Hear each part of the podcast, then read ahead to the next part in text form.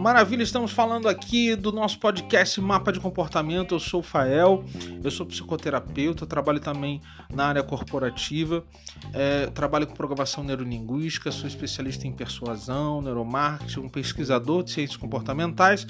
E aqui, nesse podcast, eu vou falar um pouco diferente do que eu costumo conversar no, na área corporativa. Eu vou falar sobre padrões de comportamento vou falar sobre desejos né, do ser humano, mas vou para um viés psicoterapêutico, né?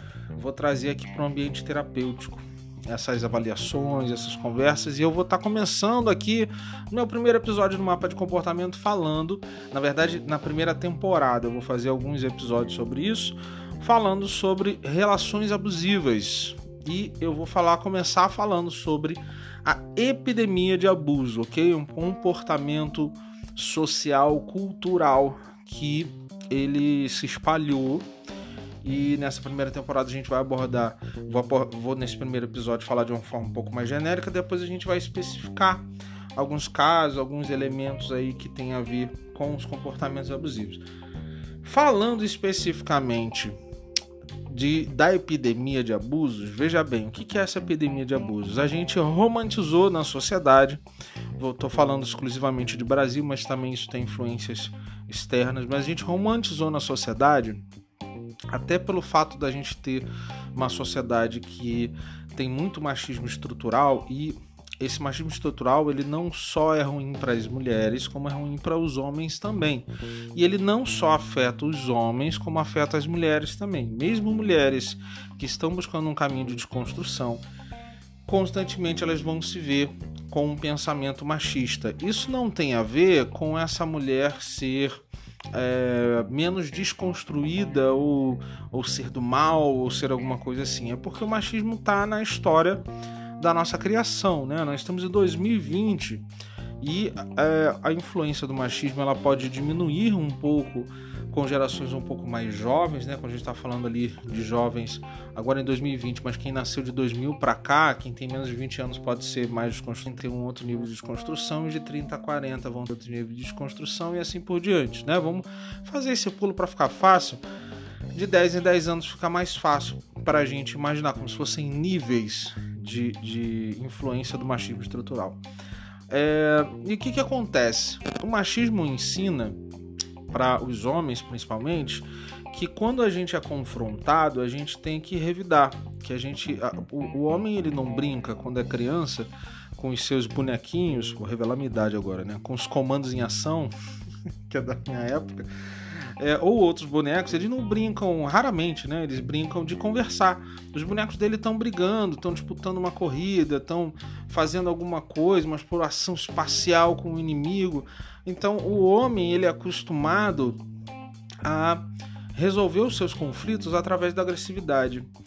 A mulher, ela, ela tem mais empatia porque quando ela é criança, também isso influencia, né? Como que são os brinquedinhos que ela brinca? As, brin... as amiguinhas dela batem papo, conversam, tem filhinho. É, as mulheres brincam com as bonecas sendo mais adultas, às vezes sendo da idade dela, mas os bonecos deles, delas conversam. Isso é um, uma reflexão que eu estou fazendo sobre as nossas brincadeiras de infância que diz muito sobre quem a gente é, sobre como a gente lida com as coisas, né? Os desenhos que são entre aspas ditos para meninos ou para as meninas, né? porque a gente tem essa divisão aí social baseada em machismo, é, que tenta dividir isso.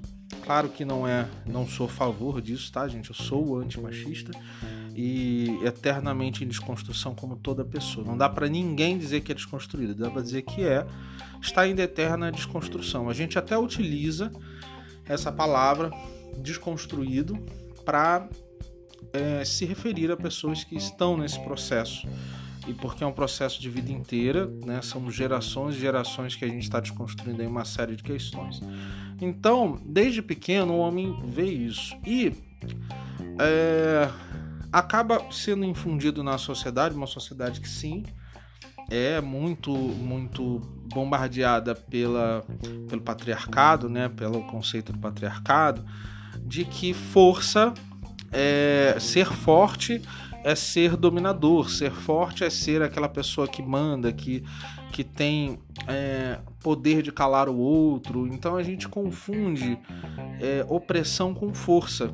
E isso é tão perigoso que mesmo quando, é, quando a gente vê, por exemplo, em lutas sociais, né? Um, aquele grupo que sofre por uma, por uma opressão específica.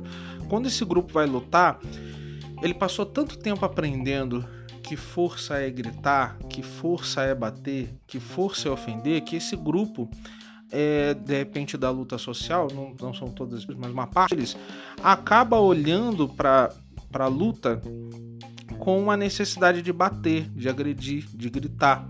Então a gente, ao invés da gente fazer com que esse comportamento de violência psicológica acabe, a gente acaba pegando o direito de ser, ter o mesmo tipo de violência psicológica para com o opressor. Então a gente toma o lugar do opressor. Isso já em si já faz parte da epidemia, né? Veja, se a gente colocar isso numa relação de abuso, quando a gente fala de relação abusiva, a gente sempre pensa assim, um homem que ele está sendo abusivo com uma mulher, e ele é violento, né? Ele está batendo. A gente vai falar sobre vários níveis que tem de relação abusiva, mas a gente vai pensar sobre esse conceito agora de que o homem é, esse conceito padrão, né? O homem ali sendo abusivo com a mulher. Né? Existe o inverso também, depois a gente vai conversar sobre isso. Mas vamos pensar nesse conceito. É, o homem, ele oprime, ele faz mal à mulher, e quando a mulher ela se cansa, o que, que ela faz? Ao invés dela sair dessa relação, ela começa a reagir. E aí ele gritou comigo, eu grito com ele, né? ele fez isso comigo, eu faço com ele. E aí o que que acontece? O abusador acaba corrompendo a vítima, que isso é uma coisa que acontece, tá? Em relações abusivas, quem sofre abuso eventualmente assimila comportamentos tóxicos e ela passa a ter comportamento de abuso. Então, se a gente for falar da sociedade, por exemplo, estamos falando de luta social.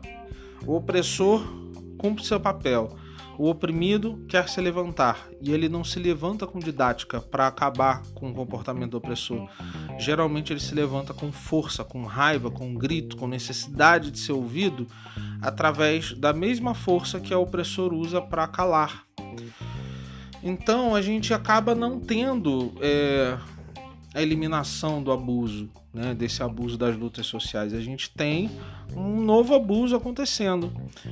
A motivação do abuso pode ser nobre de um lado e pode ser é, não nobre de outro. Mas ainda assim a gente mantém um abuso em cima da mesa. E isso não é interessante para ninguém. Um relacionamento abusivo em que tem um homem e uma mulher. Hoje em dia é muito comum você ver, às vezes até em páginas né, de empoderamento feminino, a gente vê ali, ah, se ele pintar o 7, eu pinto o 14. Se ele quer paz, maravilha, mas se quiser guerra, me avisa. Então, esse conceito, essa romantização da mulher que ela também é agressiva, né? Que ela também vai ter esse comportamento, tá, tá fazendo com que a gente também tenha, né, dentro dessa área, comportamentos de abuso.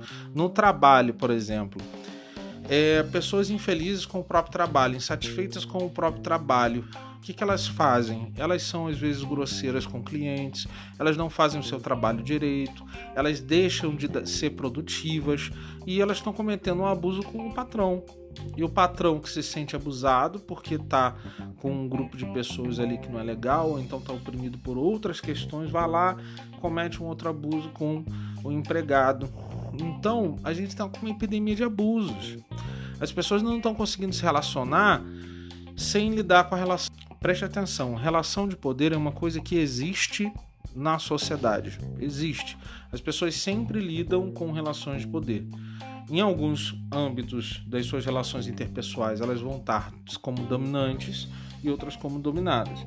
A primeira relação de poder que a gente tem é com pai e mãe. Às vezes a gente tem filhos, né, quando a gente é criança, é, que são obedientes né? Então ela está numa relação de poder.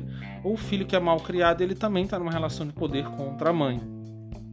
Então esse chamado para ser dominante ou dominado, é, ele pode ser saudável, que tem a ver com você entender o seu papel em cada tipo de relação, né?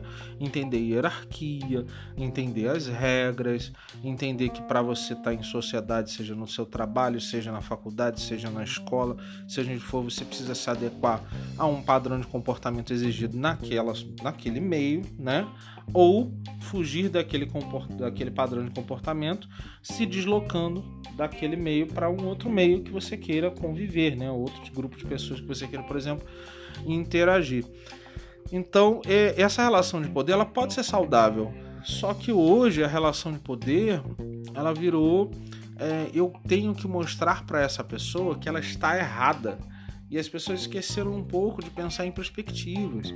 Quando a gente fala de religião, tem relação de poder, uma pessoa de respeitando a outra. Quando a gente fala de política, tem relação de poder, uma pessoa de respeitando a outra. Sem entender que são só perspectivas. Né? O outro lado, as pessoas têm muita dificuldade de escutar uma pessoa que está confrontando ela. Elas têm muita dificuldade. E tudo bem, às vezes esse confronto significa eu não concordo, eu tenho outra perspectiva, eu acredito que você esteja errado. E você falar, tudo bem, eu, você acreditar, eu também acredito que você esteja errado. E vocês conversarem sobre isso. Vocês não precisam acreditar juntos na mesma coisa para conversarem sobre isso. Porque quando essa epidemia de abuso acontece, as pessoas não conseguem lidar com quem é diferente, com quem pensa diferente, a gente começa a criar um monte de bolhas cada vez menores, onde a gente só conversa, só interage com pessoas que são iguais a gente. Claro que é mais prazeroso a gente interagir com pessoas que são próximas ao nosso comportamento, mas isso não é o único jeito da gente viver. A gente pode interagir com pessoas que são diferentes. E aí vamos falar sobre. A gente falou agora sobre o que acontece, né? Assim que acontece. Então vamos, vamos tentar entender isso à luz do paradigma comportamental, né? Eu utilizo um, mapa, um mapeamento de comportamento baseado em paradigma comportamental, que é o seguinte: é a tua crença ou visão do mundo é algo que você aprendeu dos teus arcos cognitivos, que é um jeito bonitinho da gente falar sobre experiência de vida. Então, a tua experiência de vida ou arco cognitivo te ensinou um monte de coisas. Como é que você aprende? Porque você, você vivenciou ou porque você é, foi espectador de alguma experiência, né, de algum arco cognitivo. E aí você aprendeu e você tem ali suas crenças, você tem a sua visão do mundo. Quando alguma coisa acontece que confronta ali uma visão sua do mundo, aquilo te gera no cérebro uma emoção, né, que é, é a parte neural ali, e vai gerar um sentimento. Então a gente tem primeiro a crença, segundo o sentimento. É, eu estou falando só pelos caminhos, né? O arco cognitivo define a crença, a emoção influencia no sentimento, e aí você, junto, vindo da sua crença, né, que estimula essa emoção e vem para o sentimento, a partir dali, de como você se sente, aquilo influencia profundamente em como você se comporta. O que, que é o que as pessoas falam tanto sobre inteligência emocional? Inteligência emocional é a relação entre a sua emoção, né, e como você se sente e como você se comporta.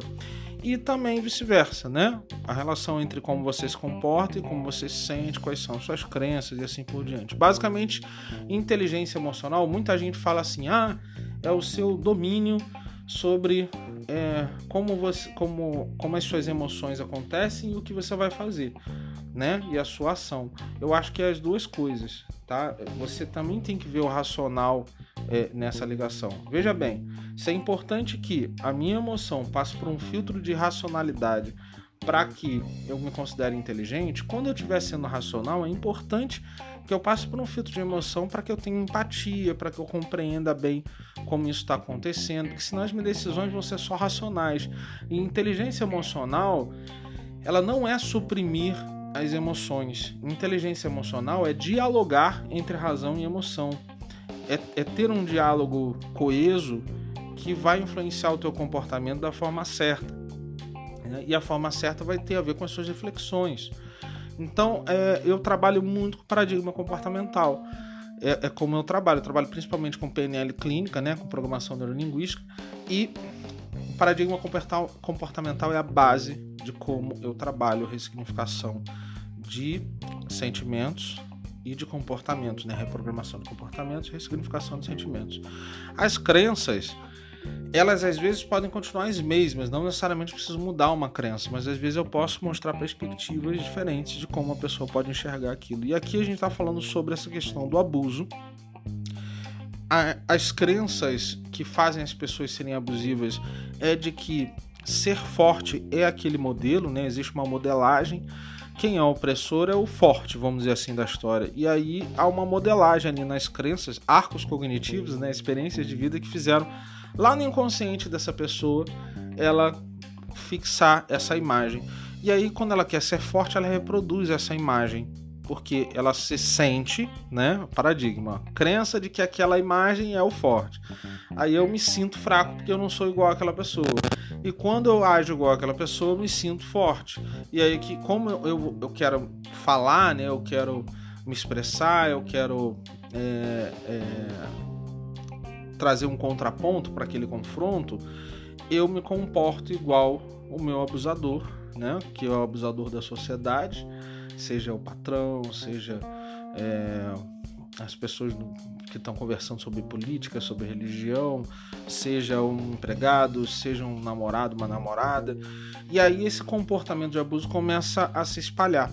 E aí vira uma epidemia a gente já não tem mais domínio sobre o quão ruim, o quão terrível tá isso aí. Isso, detalhe, isso tem a ver com homens e mulheres. A gente tem uma visão muito deturpada de abuso. Porque abuso não é só abuso físico, a maior parte do abuso que acontece é abuso psicológico. E o abuso psicológico ele pode acontecer através de violência ou de manipulação. Violência é quando você vai coagir uma pessoa a fazer algo. E é, através da manipulação quando você vai constranger uma pessoa a fazer algo. Veja bem, constranger, é, o que, que pode ser utilizado? É, reciprocidade pode ser utilizada. Você é muito legal com a pessoa, e na hora que você quer uma coisa, você vai cobrar ela que ela seja recíproca por causa pelo que você está fazendo. Você pode colocar um monte de questões em cima da mesa no meio de um processo de, de, de por exemplo, uma relação. Vamos falar aqui de relação romântica, né, que é mais fácil as pessoas pensarem, é, onde elas come você começa a fazer um comparativo em que você joga culpa, você incute culpa na pessoa. Poxa, eu faço isso por você, você fazer isso por mim. Veja bem, se a pessoa não, não é seu papel utilizar o que você faz para manipular o que ela tem que fazer. É seu papel deixar claro que falta essa reciprocidade e que você está saindo dessa relação. Tem relações que são mais difíceis quando isso acontece entre parentes, entre filhos, pais, né? É, então isso pode ser mais difícil. E agora a gente vai ter que colocar uma coisa aqui muito importante na mesa, tá? Mulheres são igualmente abusivas aos homens. A diferença é que o homem utiliza mais o recurso do abuso por opressão e a mulher usa mais o recurso do abuso por manipulação. Lembrando também que DR, discussão, é, perturbar a mente do outro com um assunto, mesmo que seja um assunto plausível de ser conversado, é, mas quando essa pessoa não quer, também é abuso. Se você faz uma escolha ruim, por exemplo, de relacionamento romântico, você não pode culpar o outro por isso. Você fez uma escolha ruim, aquela pessoa não é legal. Ah, mas eu amo. Provavelmente não, você está idealizando essa pessoa, você está vivenciando uma experiência de dependência emocional, você está vivendo alguma coisa assim, mas isso não é amor. Amor, sabe, não tem nada a ver com isso. Então, falamos de relacionamento romântico. Vamos falar aqui, por exemplo, de relações com filhos, né? Metade dos abusos cometidos contra crianças são feitos por mulheres. Então, só aí você já vê que mulher é igualmente abusiva ao homem. Né? Os dados, se não me engano, são 48% é, se a gente for levar desses abusos para alienação parental, por exemplo, a gente está falando de 80% dos casos, 90% dos casos talvez, estou chutando, mas 80% dos casos, é, né, por dados, a gente tem que eles acontecem a partir da mulher. Ou seja, a mulher ela tende sim a ser abusiva, só que é mais comum que as mulheres sejam abusivas. Geralmente os abusadores, eles são abusadores com alguém que é mais frágil na concepção deles. E como a gente tem um mundo machista e, e, geralmente a mulher vê o homem como algo mais forte, é muito comum que ela acabe sendo abusiva com os filhos. E devemos colocar aqui na mesa. Nem sempre as pessoas que estão sendo abusivas elas sabem que estão, abus estão sendo abusivas. Existe uma expressão para isso, né? um, um nome para esse transtorno que é o transtorno narcisista. E apesar de etimologicamente não ser feito assim, semanticamente a gente costuma definir narcisista e narcisista perverso. Não tem essa divisão necessariamente. É narcisista, é, a gente vai considerar que ele está é, tendo essa, essa postura má, né? A gente não está passando a mão na cabeça do narcisista ou do abusador. Mas é, depois eu vou entrar mais em detalhes sobre a esse processo mais patológico ali, né?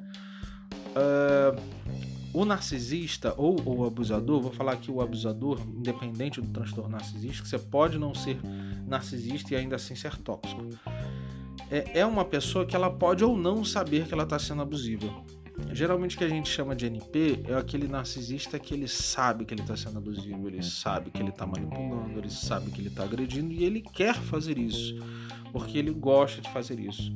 Mas tem pessoas que fazem sem saber, sem consciência, elas são abusivas, são tóxicas, são mais, sem ter consciência de que elas realmente estão fazendo aquilo.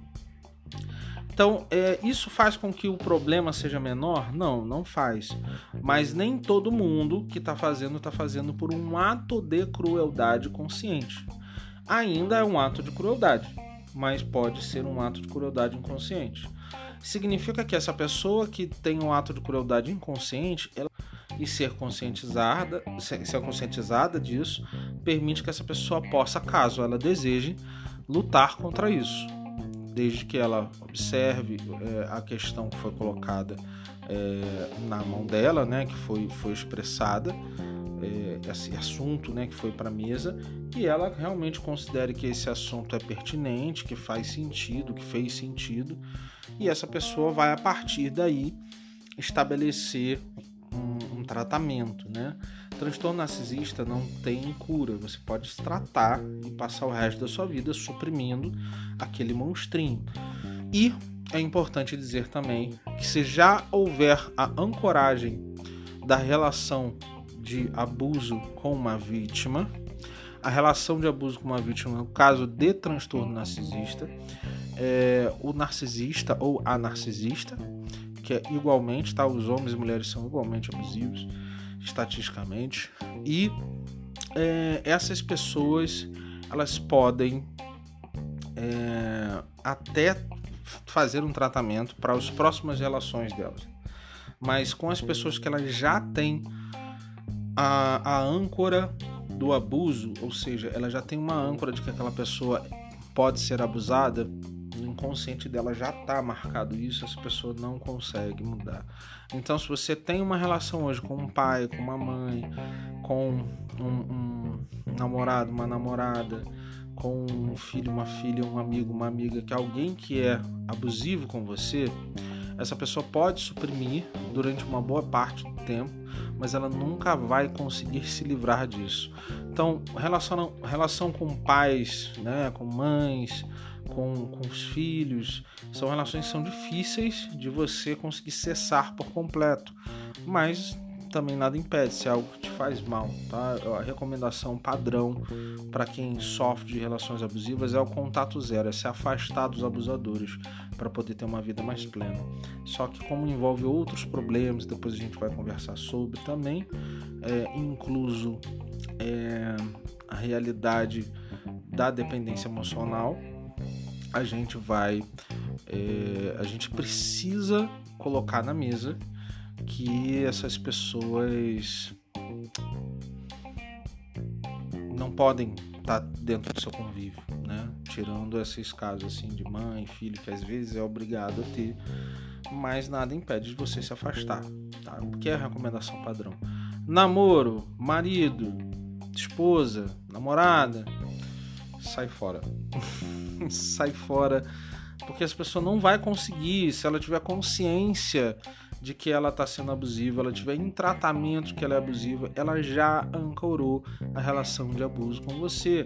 Ela pode se tratar para que ela seja feliz num próximo relacionamento, sabendo que tem um monstrinho dentro dela, né? É quase é, como o serial killer que ele, ele já matou e ele não quer mais fazer isso. Ele está em terapia para não matar mais as pessoas, mas não muda a visão dele de vítima com aquela pessoa, né? É claro que eu levei para um lado aqui extremo, mas a gente tem que colocar isso na mesa. Se você tem um relacionamento romântico, abusivo com um homem com uma mulher, ele não vai mudar, mesmo que ele saiba o que é. Não tem como essa pessoa melhorar. Ela vai melhorar ela vai suprimir e aí vocês vão entrar na relação de novo e essa pessoa vai cometer um abuso de novo e vai cometer abuso de novo e vai cometer um abuso de novo, porque já foi ancorado a relação de abuso. Essa pessoa não vai deixar de ser abusiva com você, não tem como essa pessoa mudar. Essa pessoa pode demonstrar para você que mudou e nas suas costas está fazendo coisas erradas com você, você não vai conseguir esse final feliz, porque é como se fosse é, um galão de gasolina cujo você é o fósforo aceso. Você vai estar perto desse galão e num descuido esse galão pode explodir do seu lado, ok? Então pensa nisso, tá? A ancoragem é, olha, eu sou um fósforo aceso e essa pessoa é um galão de gasolina. Então a gente precisa se afastar, porque qualquer coisa que eu faça, mesmo que inocente, pode ativar esse galão para explodir e só para lembrar que a gente fala muito sobre violência psicológica, mas em caso de violência física, que é um extremo, mas também acontece, basta cinco minutos. Ah, mas a pessoa nunca me agrediu nem demonstrou isso. Mas se ela é abusadora e ela tiver um surto, ela entrou no surto psicótico naquela hora e cinco minutos são suficientes para essa pessoa te matar. Então você não pode estar perto dessa pessoa. Infelizmente a gente está num momento onde a maioria das pessoas são abusivas, a maioria das relações tem codependência na mesa, que é uma coisa que eu também quero falar, e a necessidade de, sobre, se sobrepor ao outro é muito grande. Né? Os homens e mulheres fazendo jogos psicológicos na relação, onde um exerce poder sobre o outro, quando um magoa, o outro magoa também. Em vez de ser estabelecido um limite, é, as pessoas vão trocando né, o chumbo. É, tem uma frase que é incrível, ela é muito famosa, você já deve ter ouvido falar, que ela fala assim: é, cuidado com o que você tolera, pois você está ensinando as pessoas como elas podem te tratar. E assim funciona, né? Você vai tolerando as coisas e você vai ensinando como as pessoas podem te tratar. Isso é cansativo, isso é ruim, isso é desagradável, porque depois você quer voltar atrás mas você já ancorou que a pessoa pode tratar daquele jeito. E aí é muito difícil você reprogramar esse comportamento nessa pessoa sem a consciência dela. Existem formas de fazer? Tem. Se você tiver o conhecimento, tem formas de fazer. É, é 100% eficaz? Não, porque não é consciente. Se você está reprogramando o comportamento de alguém de forma inconsciente, ou seja, a pessoa não tem consciência, é, a força dessa mudança ela não é tão grande quanto se você fizer isso de forma consciente, se as pessoas souber o que está acontecendo. Mas sim, é possível fazer isso. E se você estiver fazendo isso sem consentimento da pessoa, não esquecendo, você também vai estar sendo abusivo, tá? Se você utilizar um conhecimento que tem a ver com persuasão é, ou com reprogramação comportamental para você é, mudar alguém, você transformou isso em manipulação. Você transformou conhecimento persuasivo e reprogramação de comportamento em manipulação. E manipulação é errado, tá? Manipular significa eu é, mover, é, conduzir aquela pessoa ou aquela coisa contra a vontade dela ou independente da vontade dela a um determinado estado. Persuadir é só eu incentivar ela a caminhos, a perspectivas, para ela ter essa aquela perspectiva XYZ. Mas manipulação está fora da ética, está fora do correto. Não se esqueça que a gente vive uma epidemia de abusos e que é praticamente impossível que você não seja de alguma forma abusador ou abusadora com alguma pessoa ao teu redor. Porque provavelmente você foi vítima disso. Porque a gente, como sociedade, tem uma ligação com relações de poder. Aqui no Brasil, principalmente, o brasileiro sempre quer estar sob o poder de alguém ou dominando alguém de alguma forma. Né? Não é à toa que nós temos um país que é tão religioso. Isso não falo como crítica à religião, falo só como padrão de comportamento mesmo.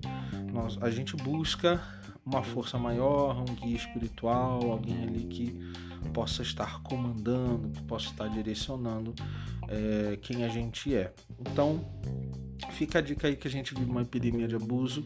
Você precisa começar a refletir sobre como são as suas ações, aonde você é e você não é abusivo ou abusiva. E você é, vai começar a se conectar com perspectivas. Você vai começar a ver, nossa, olha, faz sentido, eu fiz algo errado aqui, eu fiz algo errado ali. Caso você seja vítima de uma relação abusiva que é, faz parte de um grupo grande de pessoas que eu atendo como terapeuta, caso você seja vítima, entenda que ao mesmo tempo que essa pessoa algo de alguma relação de abuso, mas ela ter sido vítima não tira o fato dela ser vilã, ser vilã ou o fato dela ter sido vítima no passado. Uma coisa não apaga a outra. Então não passe a mão na cabeça da pessoa que é vilã, que é algoz, porque ela foi vítima.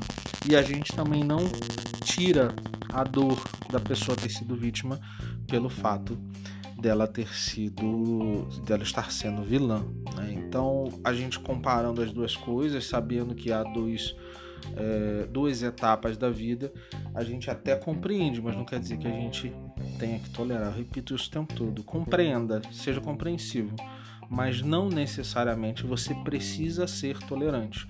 Tolerância é uma palavra que ela é vinculada é, com, com ser bom, né? Com algo que é bom. Eu tolero coisas e é bom. E a gente tem que tomar cuidado com esse romantismo. Que a gente automaticamente a gente fala, ah, aquela pessoa é intolerante. E a gente fala, ah, é ruim, essa pessoa é do mal. Não. Não tolerar as coisas, ou seja, ser intolerante a determinadas coisas, são muros de defesa de autopreservação. Então você pode escolher não tolerar uma pessoa abusiva, você pode escolher não tolerar uma pessoa agressiva, você pode escolher não tolerar um trabalho cujas pessoas não são educadas com você. Você pode escolher não tolerar, beleza? Compreender o porquê elas fazem aquilo não significa que você precisa tolerar. E se você não tolera, não significa que você tenha que se tornar igualmente tóxico, abusivo, agressivo.